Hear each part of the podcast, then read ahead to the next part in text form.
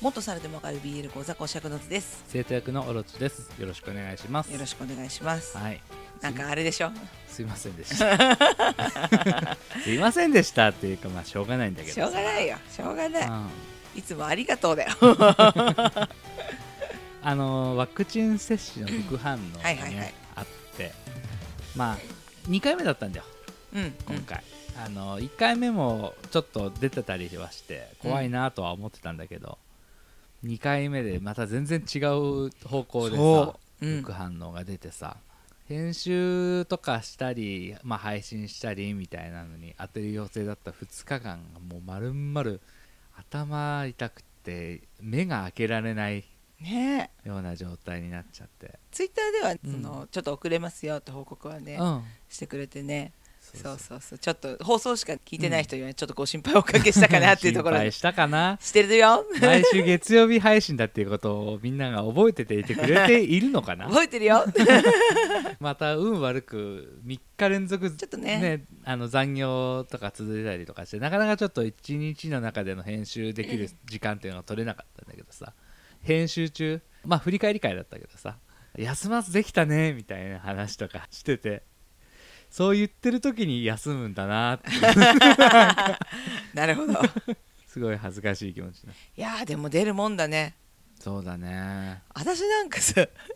全然でさ本当に全然だったの結局何我慢できる程度みたいな感じいや全然ないくてさ打った腕うんうんうんうんがもうちょっと上がらないなーみたいな、重いみたいなうん、感じはあったりとまあちょっとあとだるいなーでも、うんほらもともと妊婦だからさうん全部だるいの よだからもうずっとそのままで、うんうん、もう今日は眠い日なんだなっつっていつも通り寝て終わったいいいいね分かんないなんでだろうねこういうのね 不な思ん議でだだよろうねねわからないまあ俺の方が若いってこと じゃないは体体の作りが俺の方が若いってことだと思うよよく言うよ私はねもっと若えやつが腹ん中いるんだよそれも加算して老いなんじゃない ふざけんなお前この野郎 この野郎だねまあまあそんな感じでね、はいご心配おかけしましたっていうところで、待っててくれた人がいるのであればもう申し訳なかったと思いつつそこは待ってただろっつって言うんだよありがとうなっつって 俺そんなに自己肯定感高くねえんだわ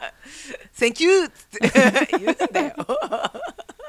それも言えないしそれ言ってる人を聞いてもはあってなっちゃうからじゃあもうって言われてるじゃん私本当にはいそんな感じでですねはい今回ねあの BL 本うんの紹介なんですけど、はいまあ、2人で読んだんだよ、読んだんですけどもともと知ってたタイトルだったのこれ違いますもう出会いですから本屋さん行ってタイトル見て表紙を見てこれは絶対面白いやつだと思ってあなたに声をかけましたなるほどね何にも知らなかった、あそうなんだね、なんかもともと知ってて本屋さんにあったから、うんこれなんかいいらしいよっていうことなのかと思ったうんうん、全くねじゃあ初見買いなんだね初見あな買いるほどジャケシャ買いすげえじゃ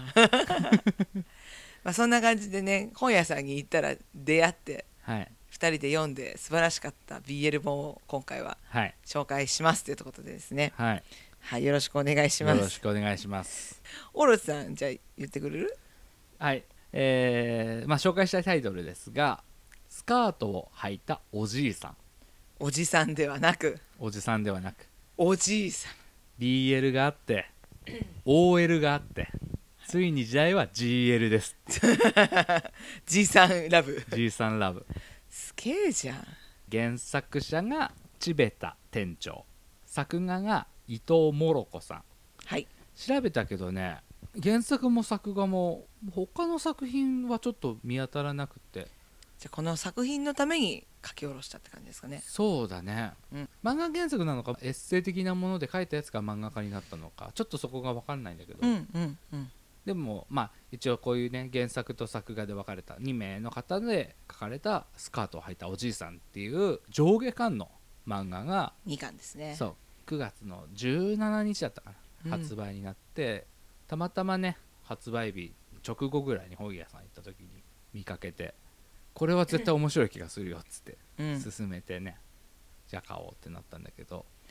綺麗だよねその表紙もねそうだね優しまあい上官、スカートを履いたおじいさんが映ってる、そうかつらかぶってねうん、優しい女の人のおばあさんの格好をしてるみたいな、なんでこのおじいさんがスカートを履いているのかなっていうのがとりあえずキャッチーじゃん、そうだねうん、女装趣味なのかなとかさそうそうそうそう いろいろ考えたんだけど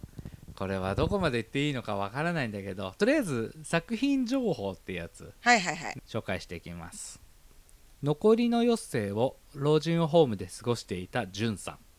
彼の目の前に現れたのは昔思いを告げず別れてしまった思い人ヒューガさんだったそれは東京タワーが設立される頃のこと誰にも言えない声だったしかし再会した彼は妻に先立たれじゅんさんとの記憶も失われていたじゅんさんっていうのが主人公だねはいそうですね、あの受けです もうズバッとねまた優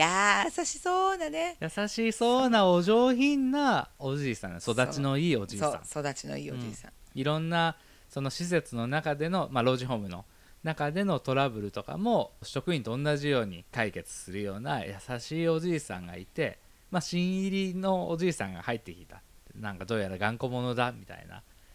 どういう人なのかって見に行ったらもう若い頃に会った大好きだった人だったそうでもその人はちょっと仕事で短期間一緒になったっきりでそれから会うことはなかったんだよねうんだけどしばらく経って急に連絡が来て結婚式のそうですね司会をやってくれないかって言われてそこで再会と失恋を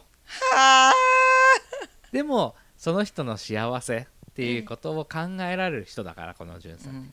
一生懸命その司会をして幸せになってねっていうふうにしてで結局このヒューガさんは幸せな夫婦生活を送ったんだよねそうだねだけど奥さんの方が先に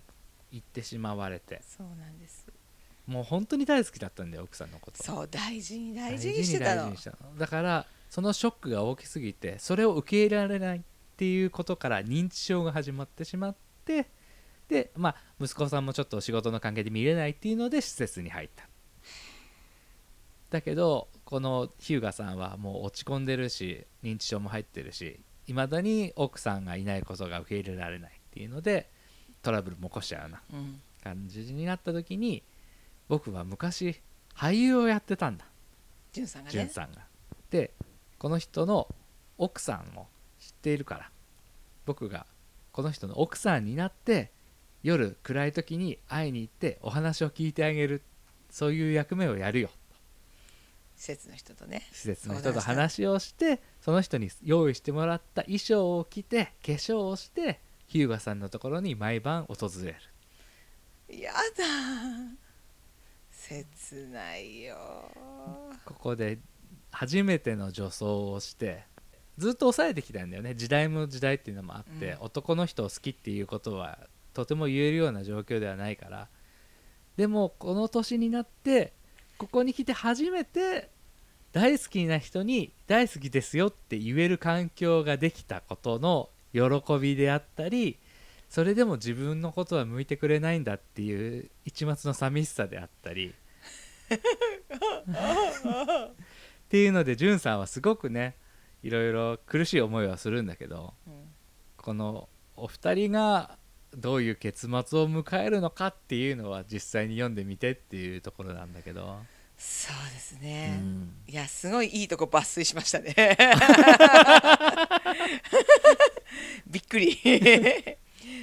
これはね、うん衝撃作でしたね、衝撃だったねなんかねいいんだよ構成がうん、そのさ施設のスカートを与えてくれた女の人がもう多分施設は辞めてんだよねそで子供を育ててその子供に昔話として聞かせるっていうところから始まるんだけどう過去編がスタートするんだよそうねそこでこういうことが形が若い頃あってねっていう話からヒューガーさんが入ってくるところが始まりのそこからジュンさんの思い出話としてもう20代の頃のジュンさんとヒューガさんのやり取りがありのでそこではこれから東京タワーがあ東京タワーができたところだったかな、うん東京タワーができたっていう話から、まあ、時代はこうなっていくだろうみたいな話がありのでジュンさんの2人のさ話になった時にさ、お前が言った通りだったなって東京タワーよりも高い電波塔もできたよいう話とかあってさ、うんで最後にその一番最初の冒頭に戻るじゃん泣いちゃ泣いちゃううよ目頭と喉の奥が熱くな るわめそうなんですよちゃくちゃ良かったなんかそう GL ってうん最初ちょっと言って、まあ、別にねあの茶化してるわけじゃないんだけど、うん、ポップな感じで言ったけど、ね ネタ感があっ て、ネタが感、素晴らしかったうん、素晴らしかったですエロ描写はないんだよあもちろんないだし多分ジャンルとしてはその出版とかそういうことも含めたジャンルとしては BL ではないんだよあそうなんだ出版社、あごめんなさい出版社見てなかったっけ講談社あ確講談社、うんはあ青年誌コーナーとかに置かれるような漫画だし、まあ、上下巻だし多分本屋さんで今ある分がなくなったらもうそんなに入らないのかなって思うんだけど、うん絶対に見た方がいい漫画うん、愛の形を見たいいろんな、うん、いろんなね優しい世界だよねじゅんさんの愛の形であったり、えっと日向さんのね日向さんうん、の奥さんへの愛だったりその、奥さんの日向さんへの愛もあるしうん施設のねそうスタッフの方のんさんへの愛だったりさそうあの矢印はもう3次元に広がってんだけどさ、うん全然そこがつながり合わないんだけどうん、でもみんなが優しいんだよね、そうだねうん、なんて言ったらいいんだろう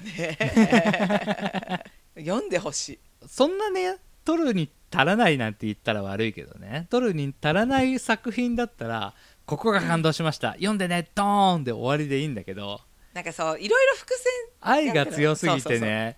読み終わった後の読後感あー独すごい特の読後感を味わうには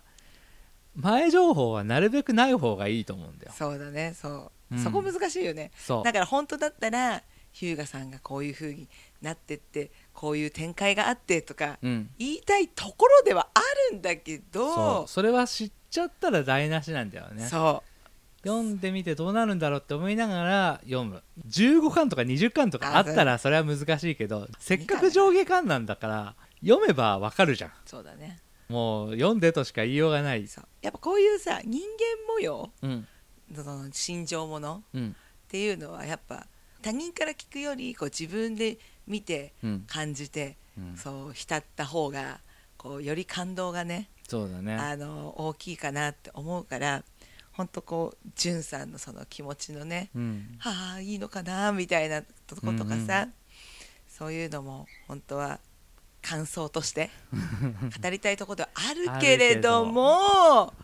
これはぜひ見てほしい Kindle でもねそうだね一応うちらはね Kindle でうん買って読んだのでまあそういうので読んでもいいと思うしなんだろうな心 のなんかこう浄化にぜ ひなんかすごい浄化されないなんかはあってならないうんまあまあわかるよもちろんねそのおじいさんたちの話だからさうんあのこれからどうなるんだろうみたいなところあるけれどもうん悲しいだけじゃ終わらない話っていうかうんこの話うん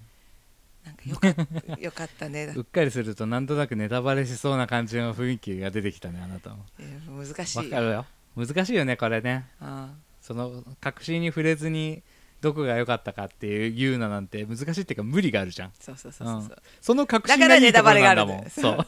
からネタバレになっちゃうんだけどそうだからね読んでほしいしか言えないんだ よ言えないんだよねでもこういうジャンルがあるんだなっていうのをはいなんか知れたいい機会になったうんなんか私ほら、うんズボズボ系ばっかだからさ最近でもジャンルとして確立するほどこのタイプの作品がこの世にあるのかどうかわかんないけどねねもうだって正直今後こういうの出てきてもさでもこんなスカートを履いたおじいさんじゃんってなるじゃんなるほどねうん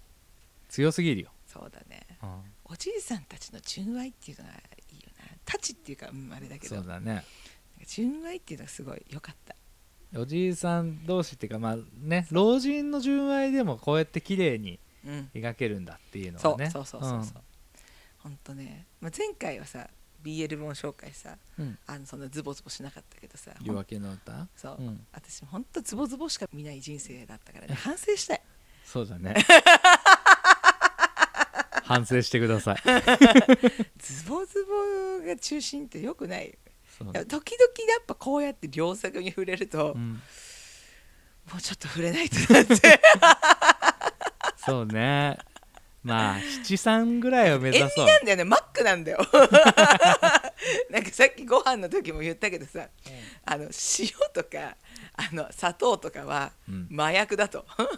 強ければ強いほどやっぱ感覚は麻痺してくんだとそうだねそうマックもしょっぱいでしょうんでもしょっぱいがうまいってなるわけじゃんうんそうそれのエロも 多すぎると感覚が鈍ってく るの優しいねこうお出汁のようなねすまし汁のようなお話をね私は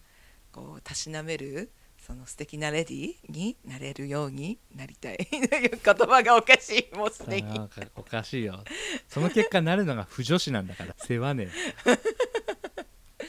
えでもそうよかったなって思ってまたでもこうやってそのあなたは初見買いだったって言うけどさ、うんそういう初見買いも大事にしていきたいなって思ったそう改めてだよねやっぱさ、そうだなねんかツイッターとか見てるとさ結構やっぱフォローしてずっと気になってる人ばっか買っちゃったりするじゃんそうそうだねでその前情報を持ってうん買いに行ったり、そのダウンロードしたりするけどさその本屋に行ってこう一目惚れのように買ってくるっていう、BL がまたそれがいい作品だったっていうのはうんすごいいい出会いだったなって思うからそうだねうんうんうんなのでまたちょっといい出会いがあるといいなって思ったうんはいそんな感じですかね、そうだねこれ以上はね無理だ よネタバレしちゃうもんネタバレしちゃうね無理だよ難し無理だっいてところだけどこれを聞いて読みたいって思ってくれるかなねえほんとでもこれはおすすめしたい、ご都合主義じゃないんだよ、うん随所に、うん最終展開がどうっていうよりもそこに至るまでの関係とか含めて全然ご都合主義じゃなくって、うんうまくいかないんだよねんさんの人生自体もいろんなところでもうまくいかないことがすごく多くってそんな中で見つけたんさんの中での最後の恩返しなんだって言ってそのスカートを履いてっていうことが始まるんだけどそれによってんさんがどう思ったのかとかそういうのがすごく丁寧に描かれてるしうんなんで日向さんを好きになったのかっていうのもすごく丁寧にそ描うなんかれだてるよよね。ねジュンさんはヒューガさんにその自分の人生っていうものを肯定してもらうきっかけをもらったんだよね、うんうんそう結構複雑な家庭なんだよね時代もまさにそういう感じの時代で、また役者さんっていうのがね、そうだねうん、家がね愛されてないんだよね子供、うんで何したっていいよお金だけあげるからみたいなお金持ちの家のところの養子かなんかだっけか愛人の子なんじゃない愛人の子だっけかうんでお金だけ援助されながら役者をやっててその役者仲間もそのお金を当てにしててほぼパシリなんだよねそうだけどそれに対してまあいいよいいよみたいな人だったのをこうガツンとちげえだろっつってそうお前の人生はお前だけのもんだっていうのを言ってもらえてそこでこうパッと変わるんだよねで惹かれるようになってでもまあその気持ちは言えずそして結婚をしてしまいみまた素敵な人なんだよねそ女うだ性よねの方がたさ、いな、うんうんちょっと天然天然な感じで明るくてさ、うんうんあったく仕方ねえなみたいな日向さんの眼差しだったりとかさ、あんなの見せつけられたらんさんはもう幸せになってねって言うしかないよ、うんかっこいいたくましい日向さんがさ奥さんの前でだけちょっと弱いところが見えるんだよねそうっていうか奥さんの目にはそう見えるんだよねそうだね可愛いとこがあるんですよ、みたいなね、寂しがりなところがあるんですよみたいな言っててさそれをまた目の当たりにしてんさんはちょっと傷つくんだよね、つくんうん つくんでもそれすらも飲み込んで見送ったそんな大事なかつての告げられなかった思い人に恩返しする話焼酎一気飲みしたような喉の焼け方台無しなんだけど感性が終わってるででもわかるでしょクーってクズなんだよなクズなんだよなしかも焼酎飲まねえのに芋でもいいようとりあえずね読んではい読んでくださいおすすめですおすすめですもう一回タイトルよスカートを履いたおじいさんおじいさんスカートはカタカナあと全部ひらがなそうですねはいそんな感じでなんかはい珍しくちょっと2人でおす二す人めとも読んでおすすめっていうのは何気に初めてじゃないそうなんですようんなのでねぜひ皆さんも読んでみてくださいはい、はいお願いしますめっちゃ泣けるぜ泣けるよ安っダメだなんだろう愛強いと紹介できんねそうなんですよあーでもそれだけ大事に感じることができる作品ってことで捉えてくださいそうだねうん下いつも別にうまいわけじゃないけど特別今回下手じゃん手だね察してく れそれぐらい良かったっていうふうにそう察そしてうほしい言いたくないんだようん お付き合いいただいてありがとうござい ましたあ体調も大丈夫ですかあもう全然大丈夫です回復しましたか復活しましたあの不調だからちょっと口が回らないとかじゃないですか違います違いますもう饒舌に喋りたいこのシーンがこうでとか言いた いこの時こう言ったのはさこういう意味だと思うんだとかそういう話本当はしたいあそうだねちょっとうん語るっていうのもねねしたいとこだけどまあまずは見てもらおう見てもらうあの一人でも多くの人に見てもらいたいから我々は語らんみんなの心の中で語ろはいう語りたかったらあとはもうメールしてそうだねうん、うんって 言うから、